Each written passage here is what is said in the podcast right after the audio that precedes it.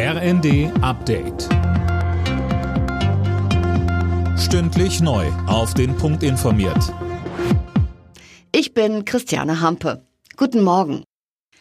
In Deutschland soll ab April Kiffen erlaubt sein. Zuvor muss das umstrittene Cannabisgesetz der Ampel aber erstmal durch den Bundestag. Der stimmt heute darüber ab.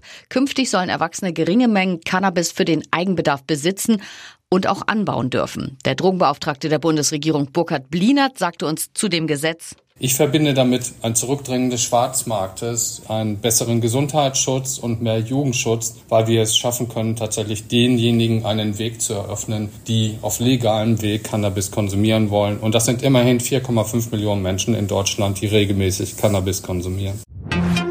Auch in der kommenden Woche wird wieder gestreikt und zwar bundesweit im öffentlichen Nahverkehr. Verdi ruft zu einer Aktionswelle an verschiedenen Tagen auf. Betroffen sind alle Bundesländer außer Bayern.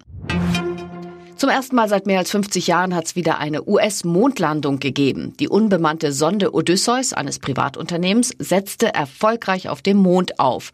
Fabian Hoffmann berichtet. Bis zuletzt war es spannend, weil es bei der Landung Verbindungsprobleme gab. Schließlich hieß es für die Sonde, die etwa so groß ist wie eine Telefonzelle, dann aber doch willkommen auf dem Mond. Es ist das erste Mal überhaupt, dass einem Privatunternehmen eine Mondlandung gelingt. Die US-Raumfahrtbehörde NASA fördert das Ganze, so kann sie vergleichsweise kostengünstig Wissen sammeln für ihre dann auch bemannten Missionen, zunächst zum Mond und dann auch Richtung Mars.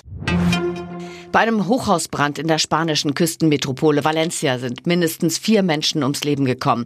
Mehrere wurden verletzt, einige werden noch vermisst. Das Feuer hatte sich rasend schnell ausgebreitet. Offenbar bestand die Fassade aus hochbrennbarem Material. Der SC Freiburg steht im Achtelfinale der Fußball-Europa League. Die Freiburger setzten sich im Playoff-Rückspiel mit 3 zu 2 nach Verlängerung gegen RC Lens aus Frankreich durch. Eintracht Frankfurt ist dagegen aus der Conference League ausgeschieden. Alle Nachrichten auf rnd.de